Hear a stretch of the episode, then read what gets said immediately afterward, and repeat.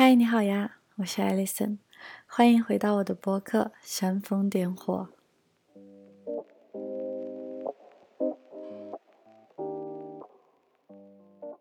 我顺便想补充一下，接着上一期的内容，活在当下的体验，或是正念的一种体验。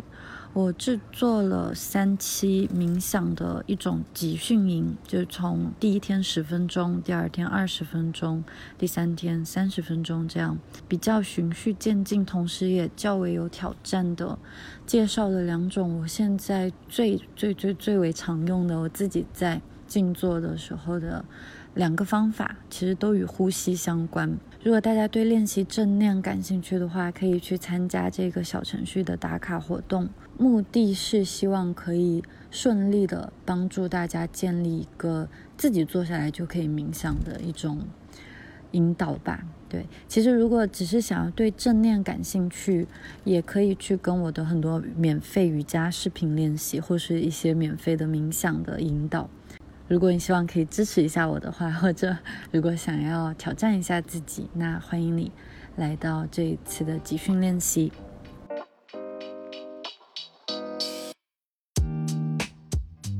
我现在仍然在葡萄牙，最近有一个很有趣的新鲜经历，先和大家快速的分享一下。是在大西洋的海域上，我第一次尝试了在大海中去追逐。并且和海豚一起游泳。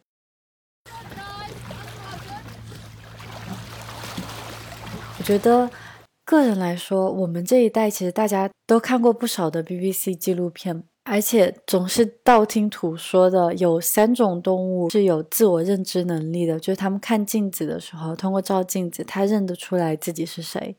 嗯。小猫跟小狗，它们其实就不能够分辨镜子里的是不是自己，但是海豚、大象和灵长类动物，它们都可以认得出来镜子当中的是自己。所以我一直以来都知道海豚它非常的聪明。我相信可能有一些人也看过一部非常著名的纪录片《海豚湾》，是讲述日本胎吉这个地方他们对海豚的捕杀，是一种非常残忍的方式的捕杀。Anyway，好像对海豚有一点点认知，而且我也在看过那部纪录片之后，大概十年、十多年的时间，都再也没有去过海洋公园。就我还以为自己好像嗯很挺蛮懂海豚的，但这一次出海真的很有意思。嗯，当然，大海里面有各种各样的不同家族的海豚，甚至体型大一点的就被称为鲸鱼了。虽然它们其实都是海豚科的，它们都是哺乳动物。但很有趣的是，有一种海豚叫 Spotted Dolphin，它们是大西洋斑点海豚。哇，我其实出海有两次，第一次的时候只是远远的有看到一群海豚，那这些海豚就很正常，就好像野生动物一样，它们看到有人来了就。跳就跑走了，就是他们就会很快的离开，就当时已经非常的满足了。第二次出海的时候，真的是在接近，我当时是看到海域的不远处有很多海豚在跳上来换气嘛，啊，但是。突然就看到，哎，有几只海豚正在朝我们的小船游过来。我们坐的这个小船是葡萄牙这边当地的一个博物馆在做研究调查，就是去研究海洋生物。所以每一次的出行，他们都会记录海豚或者是鲸鱼各种生物的特征，还有它们出现的 GPS 各种各样的 data 各种数据。嗯，所以虽然是作为一个游客，就希望自己。不是去打扰到了海洋当中的生物，因为其实我们人类的噪音不仅仅影响了人类自身的生活，其实也大大的影响了生物动物它们的生活环境。Anyway，那一群海豚就朝着我们游过来，就非常的神奇，就好像你在野外遇见了一只可爱的小猫，你一伸手它就朝着你过来了，就它非常的亲人，就总有一部分的性格是这样的，对吧？然后我们人类当然都很。自恋，今天要聊的话题是爱自己。人类虽然很自恋，但其实到个体来说，我觉得包括我自己在很长时间都不懂得如何爱自己。当这一群海豚展现出对人类的好奇、对人类的那种亲近的时候，哇！我觉得整个船上的人，所有人都惊呆了，就真的有一点热泪盈眶。你虽然只是在海里面跟他们相处了很短暂的时间，一两分钟，我我知道有一些海洋馆也会提供和海豚一起游泳的一些活动、一些项目，但是我觉得真正我们如果如果我们是真正的热爱这些野生的动物，我们应该让它们自由，就好像我们人类，我们自己也是生来自由的。可是，在我醒着生活的很多系列里面，我发现我们大多数人都把自己禁锢起来了。我们好像是被恐惧驱动的一种生物了。Anyway，这是我最近和海豚的一些小小的接触，也让我开始去搜寻更多的资料。那我们是邪恶还是天使，是由我们自己去决定的。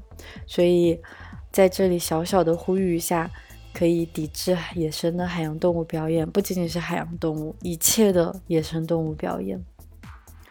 好啦，我们进入今天的话题：如何正确的爱自己。我们真的善意的对待自己的时候，才能真正的非常的善意去对外界的一切。而这种善意，它反过来会给我们的生活带来非常正面的影响，会让我们变成一个非常容易幸福，并且内心平静的人。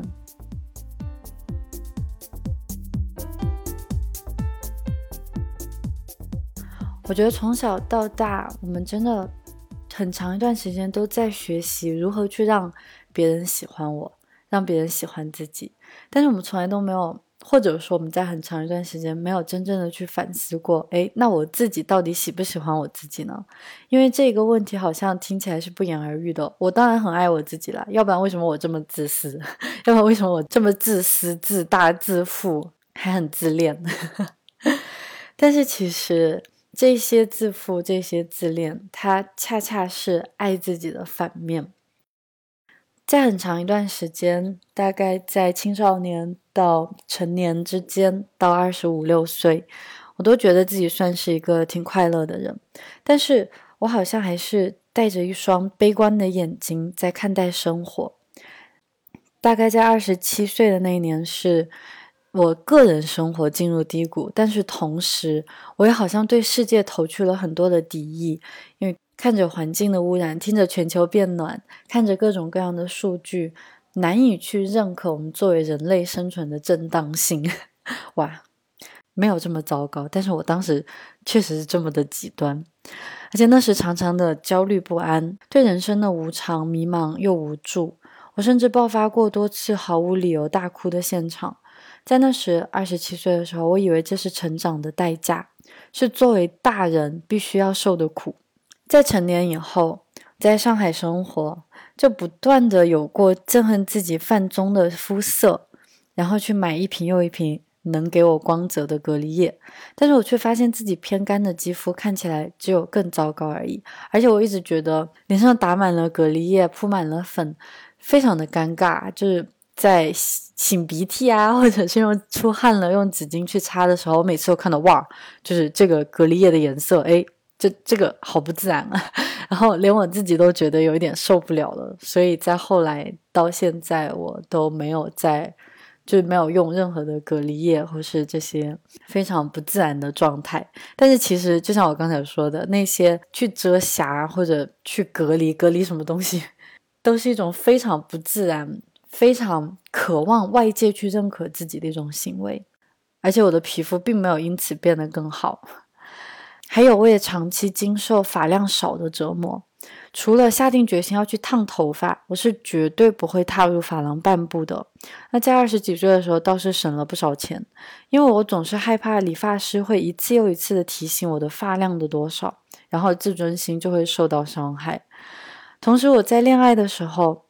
也情不自禁的就会把幸福的掌控权交给对方，好像总是在脑海里面有一套系统，想着他应该如何如何对我，他应该对我说怎样怎样的话。如果他没有这样做，那我就会立刻变脸，而且还会伤心欲绝，反而还觉得都是他做错了。在分享亲密关系的时候，应该有跟大家聊到过，就是曾经跟我先生的关系也是在这里进入了一个全新的转折点，就是。我终于学会先爱我自己，再去爱他。而且我也发现，真正的幸福权利是在我自己的手上的。可是，在年轻的时候，我不是这样想的。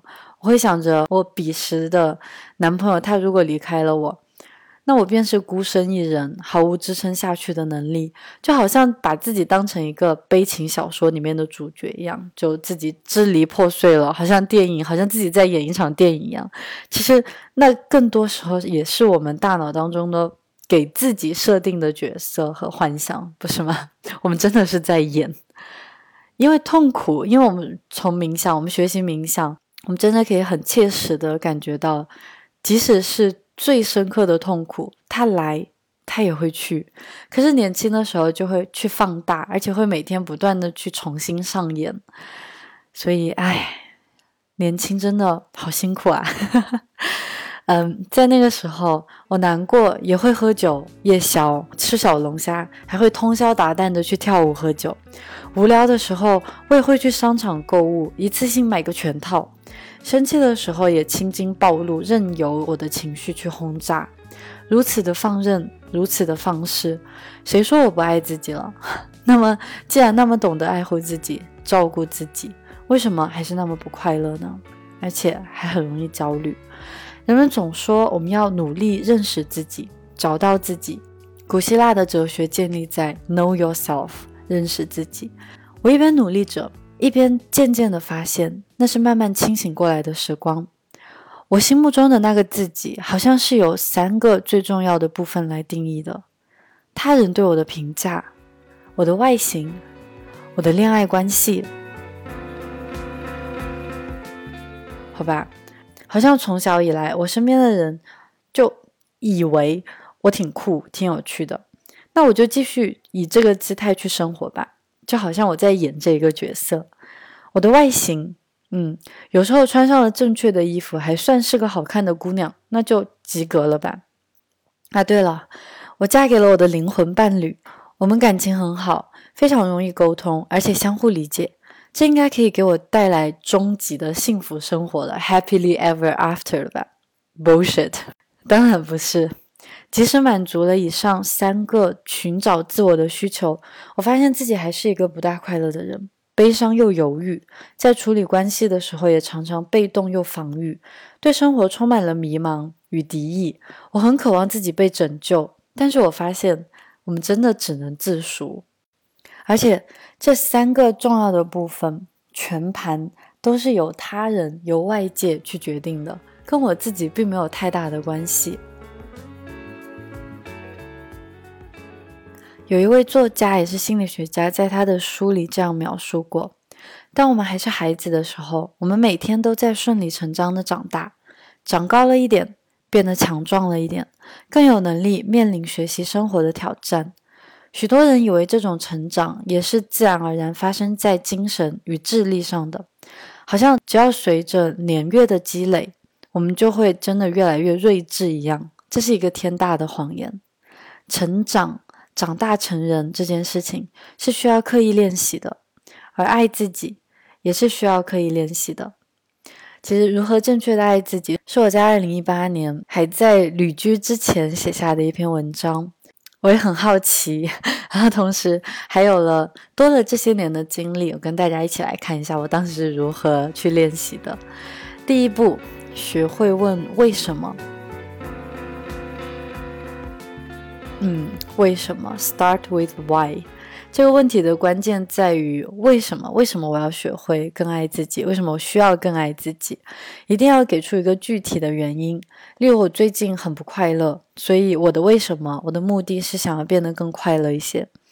唉，后来再学学多巴胺，我们就明白，这个更快乐一些，它就是一个无底洞，所以其实是得不到满足的。或者因为我最近比较累，所以我的为什么是希望能够学会如何如何放松一下，或者如何更好的去照顾自己。这是从一个可行的、可操作的角度去看待的。对于我自己而言，当时当初那个为什么也是支撑着我后来一切行为的缘由，因为我想成为一个完整的自己。欲望都市电影版里的 Samantha，她当时即使深深的爱着她的男朋友，她最后还是做出了离开他的决定。因为电影里面是这样描述的：她和男友在一起很多年了，也为了男友的事业搬到了洛杉矶。她是一个 New Yorker，是纽约女孩。其实她跟男友的感情非常的好，但是有一次是是情人节还是什么节日，她就。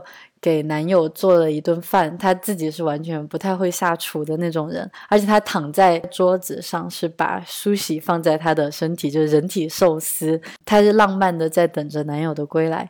结果过了很久很久，她都一直没有回家，所以这个女生，这个 Samantha 才在这个时候发现自己迷失了自己。诶，我为什么会为他去做这么荒谬的事情？而且还非常的伤心，因为他没有按时的回来。也在这个时候，他觉得他在这段感情里快要看不见自己了，快要看不清自己了。他分手的时候，他说：“我很爱你，但是我更爱我自己。”我看这部电影的时候很年轻，我记得自己当时看的目瞪口呆，简直想要站起来为这个女人拍手叫好。她真的太酷了。但是后来我自己的感情，我自己的生活，包括我接触到的人群，让我不得不怀疑，像她这样的女人是不是只存在于荧幕上呢？我们是不是真的能够先选择自己，再选择爱情呢？直到我遇到了德国女孩汉娜，当时是一八年，我在一个小小的 startup 工作了两个月。当时通过新来的意大利实习生，我认识了他的室友汉娜。汉娜二十九岁，她有着典型德国女人的姿态，漂亮而粗犷。我当时记得认识她的时候，是她与在一起快要八年的男友刚刚分手了。他们分手的原因是汉娜她不想结婚。他总是笑着说，当然也会很想他，但是比起在一起还得结婚。还不如分手了，继续单身更爽快。我当时很惊讶，我就问了他很傻的问题，我说：“那你不觉得难过吗？”他会说：“难过，但是我知道很快就会过去了。”哇，我现在想想，他真的好睿智啊！我在当时还没有朝这个角度去思考过。在德国，我还认识一位女生朋友苏珊娜，她也是南德本地人。为了与男友继续生活在一起，放弃了去巴西实习的机会。在当时，她唯一的目标就是要赶快嫁给男朋友，越快越好。我总是问她：“你为什么那么着急啊？”然后她会说：“因为我知道这是我想要的。”十三呢现在跟她的男友结婚了很多年了。他们感情仍然非常好。在欧洲，我接触到形形色色的女孩，无论价值观是否合拍，她们让我特别欣赏的一点是对自己的确认。当然，这个说的有点绝对了。我觉得当时我写的有点片面。其实，当然也有很多很多是完全随波逐流的欧洲女孩、欧美女孩，并不是因为她们是欧美女孩，她们就更加的独立、更加的自我。当然，也不可否认，环境会带来非常大的影响。像我们在身材焦虑那一篇有聊到过，像亚洲女孩有很多非常独立、非常懂得爱自己的人。所以，我认为最为重要的应该是对自己身份的清晰认知。就没有再取悦社会，也不可能去迎合父母。他们想要的只是内心渴望的，有时是自卑的，有时是自大的，是软弱，也可能是坚强的。是我认为女人最有魅力的样子。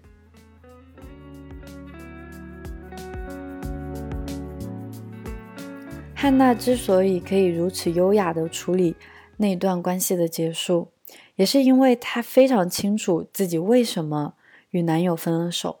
并且坚定的追随这个理由再继续生活着，也是因为这个理由，他不再为这条突然改变的道路而感到惶恐与吃惊。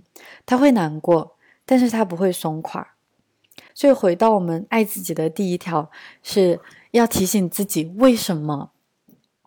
或者做一件事情的时候，要 start with why，要知道我做这件事情的缘由是什么。其实，在通过寻找缘由的过程，就是在认识自己的过程。因为很多时候，我们并不知道自己为什么要做一件事。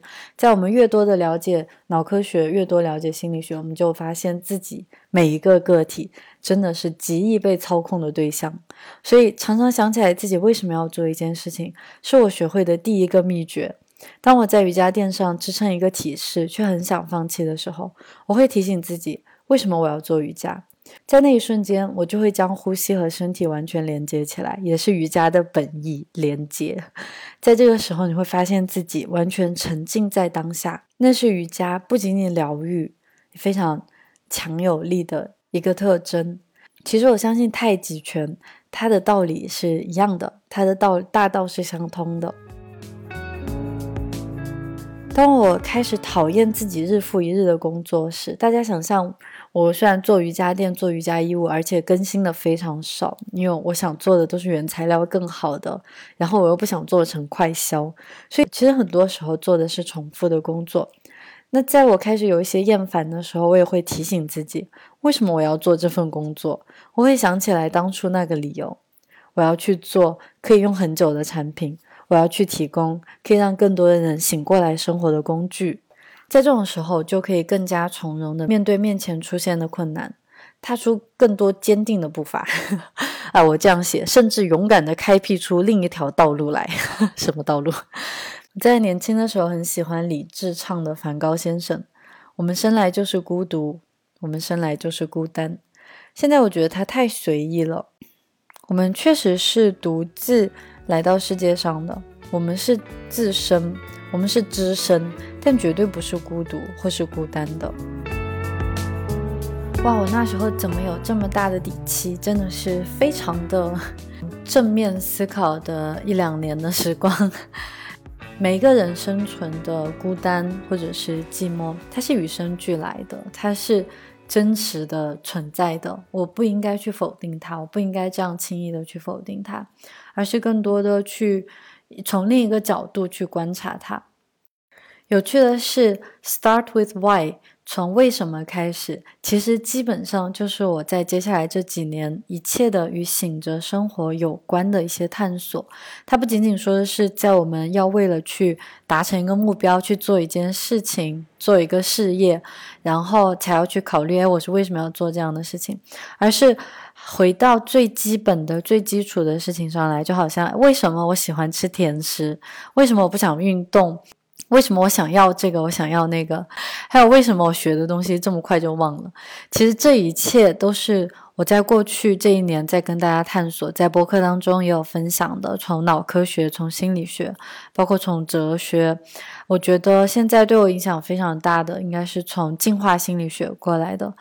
就可能每一次我们在被情绪掌控的时候，其实停顿下来问一下，哎，为什么？它真的非常的有趣。其实我真的觉得通识教育里应该是有一个每一个人都应该明白的生理学。生物生理学真的是非常好的，可以跟瑜伽冥想结合起来，跟正念的生活结合起来的一种方法。我们可以明白这些情绪，它都是瞬间的，但是它切切实实的在我们身体当中产生过电流，它切切实实的有相互通信过，也影响着身体里的化学反应。这一个从问为什么开始，刨根问底的去生活。根本就是醒着生活的意义，它可以帮助我们去防一些洗脑，去防被销售，也防着我们不停的去被社会影响。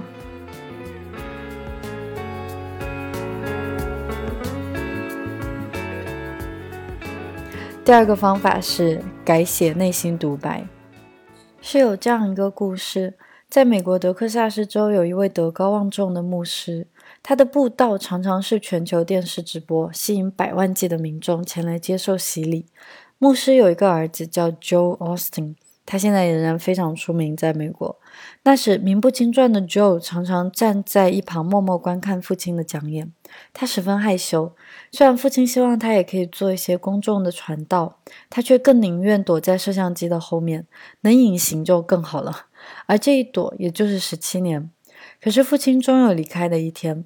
当这一天来临的时候，他不得不担起牧师的职责，开始布道，就紧张死了，是胃部痉挛、想吐还尿急的那种紧张。残忍的是，这种紧张持续了大概两年，才开始有好转。而那个转机出现在一个清晨，他刷牙的时候，看着镜子里的自己，突然想起那种好莱坞电影里狗血的桥段，就是对着镜子说自己能行。他试了试，那天他对自己说的话。也成为了后来他成功到可以自如的在体育馆为现场几万人演讲，并开设了属于自己的节目频道的开端。对，我要在这里插一句，在彼时我写下这个例子的时候，我还不知道 Joe Austin 他这一位牧师其实算是全世界最懂得如何商业化自己的宗教布道的一个人，他是赚得钵满盆满。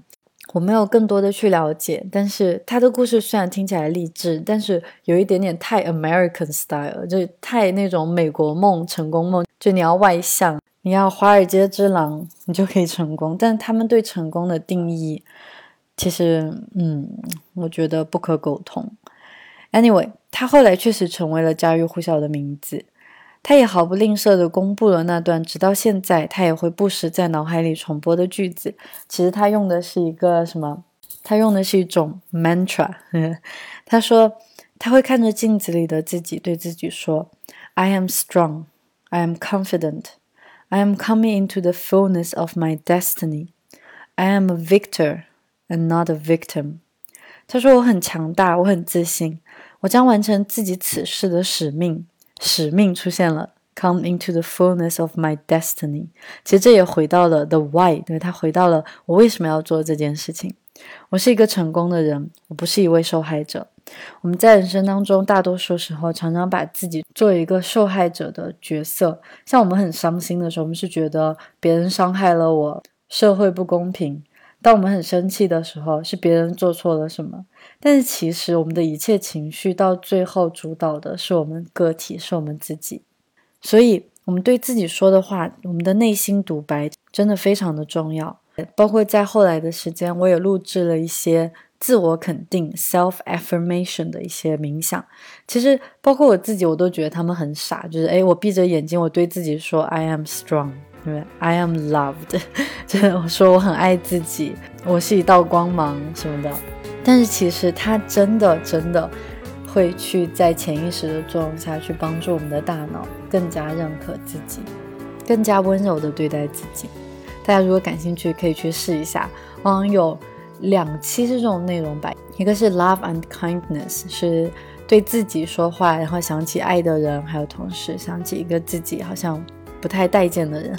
第二种是自我肯定，对，不知道上一次你对自己说“我眼睛太小了”，诶，我屁股太大了，我体力太弱了，等等这样自我否定的话是什么时候？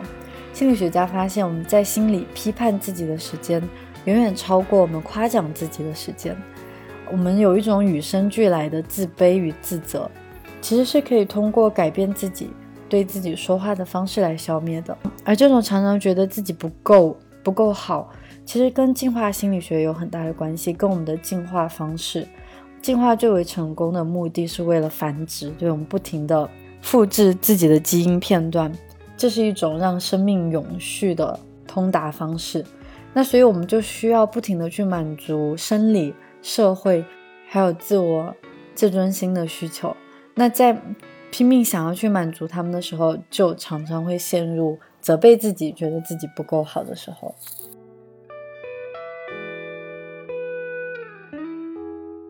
你说我还记得我们在聊到无常的那一篇的时候，其实有讨论过，心理学家是有发现，哪怕是自己想象出来的控制感，就只是脑袋里面想着，哎，我对我自己的生活是有把握的，它都一定会比失去控制会。带来更积极的效果，甚至是延长寿命。还记得那个在养老院让老人家去照顾花花草草的小小的调查结果吗？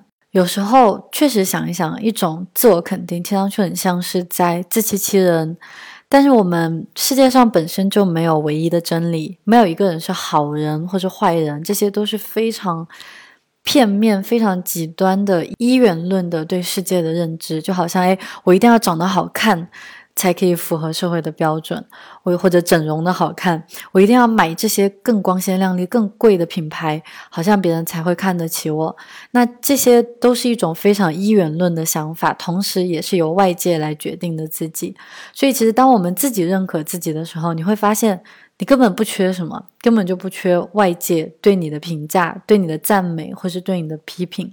所以改写内心独白，我最开始在读到这一句的时候，觉得有一点点小小的幼稚，但是其实这正是我这几年在做的事情啊，在用冥想，在用瑜伽去告诉自己我很好，去告诉自己我能做到，所以积累了更多的人生经验与经历。真的非常希望我们都好好告诉自己，我真的很爱我自己，我真的会好好爱我自己，我还会懂得如何好好去爱我自己。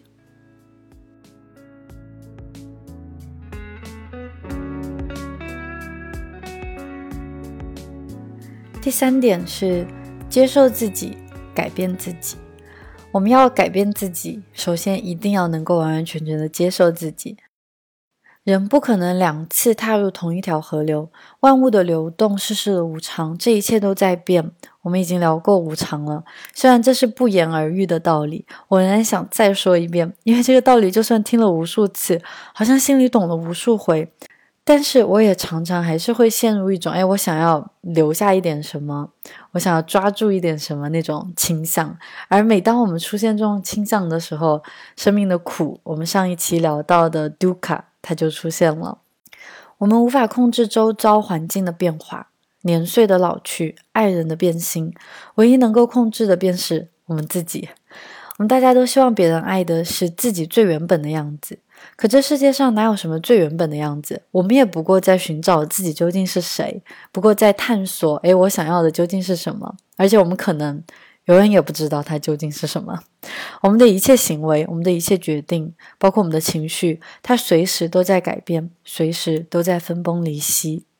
我在很多文章、很多内容里都引用过肖伯纳说过的这一句话：“Life is not about finding yourself.” Life is about creating yourself。所谓我们都是通过每一次做出的选择而塑造出来的一个自我，而自爱的最佳方式便是不再随波逐流的被生活推挤，而是先发制人的去推动生活流动的方向。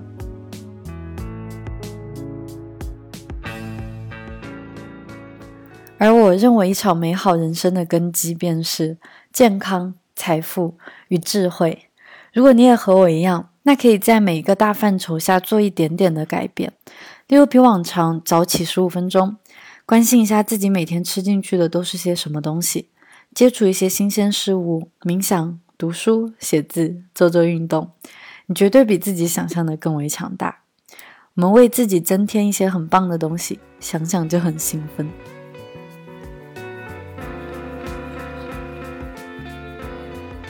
第四条是以我为主角。中国人或者亚洲人原本就是很客气、好客又很低调、诚信的那种温柔、善良的讨好型人格普遍存在，便是不争的事实。以我为中心，不仅仅在人际交往中能让我们更加轻松一点，还是一种最为负责任的处理关系的方式。因为如果当我一味的去迎合他人的时候，我正在一步步的丢失自己，我会变得四分五裂，会变得混乱无比。